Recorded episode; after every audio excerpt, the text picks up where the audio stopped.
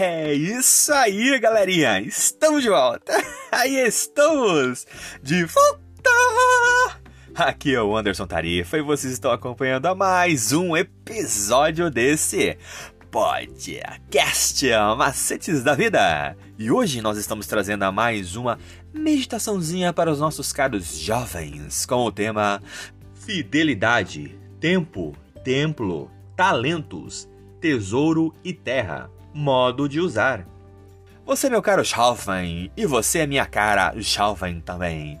Continue acompanhando os nossos episódios diários e escute agora o que nós estamos trazendo para você. Oh, that's it, galerinha! We are back, we are back. I am Anderson Tarifa, and you are following another episode of this podcast macetes da vida! And today we are bringing another little meditation to you, dear young people, with the theme Fidelity, Time, Temple, Talents, Treasury, and Health. How to use? You, my dear young.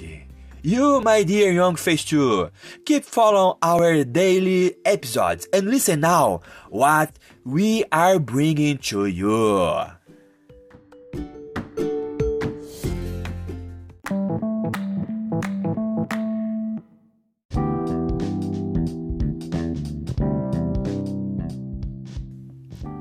Segunda, dia 16 de janeiro de 2023. Aceitando o inevitável. E os tempos eram difíceis quando nasceu Noé.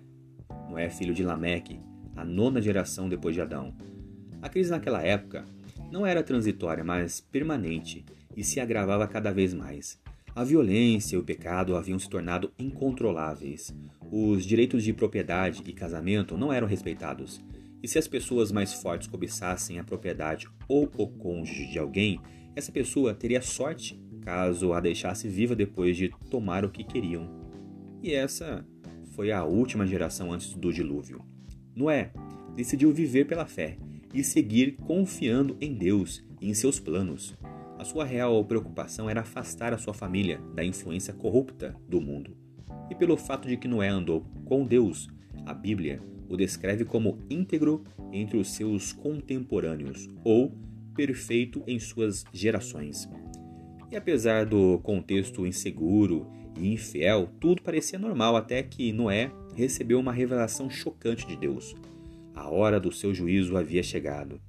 Noé rapidamente entendeu que a morte de toda a humanidade, incluindo muitos de seus familiares, causaria um isolamento social doloroso e permanente sem nenhuma esperança de retornar à normalidade. Como após o dilúvio tudo estava destruído, Noé começaria a construir sua propriedade novamente do zero. E que princípios norteariam a gestão das finanças pessoais em um momento como aquele? Enquanto muitos ficam estagnados quando a situação parece devastadora, Noé e sua família adquiriram pela fé um novo tipo de mentalidade aceitaram o inaceitável, o inevitável e, sem reclamar, começaram a planejar de acordo com a nova realidade. E depois de dar a Noé instruções detalhadas sobre como literalmente navegar em meio à crise, Deus estabeleceu uma aliança com Noé, com sua esposa, com seus filhos e as esposas deles. A salvação só seria possível caso, pela fé na revelação de Deus, Noé e qualquer outra pessoa seguissem detalhadamente as instruções divinas. Nós podemos contar com a proteção sobrenatural durante as crises, apenas quando seguimos estritamente pela fé a revelação específica de Deus para os tempos em que vivemos. Aquele que habita no esconderijo do Altíssimo e descansa à sombra do Onipotente diz ao Senhor: Tu és o meu refúgio e a minha fortaleza, o meu Deus em quem confio. Agora vamos pensar: como você reage às crises de instabilidade ao seu redor?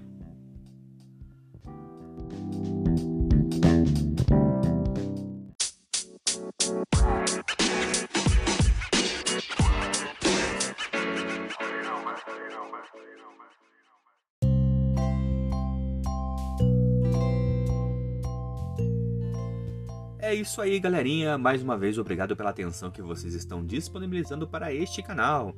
E vocês acabaram de escutar a leitura do nosso guia de estudos da lição da Escola Sabatina Jovem, um material editado e publicado pela Casa Publicadora Brasileira.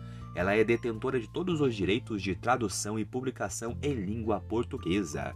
E esse guia tem como objetivo falar do amor do Pai de uma forma assim, ó, objetiva, clara e com muito amor, love e carinho para os nossos ouvintes.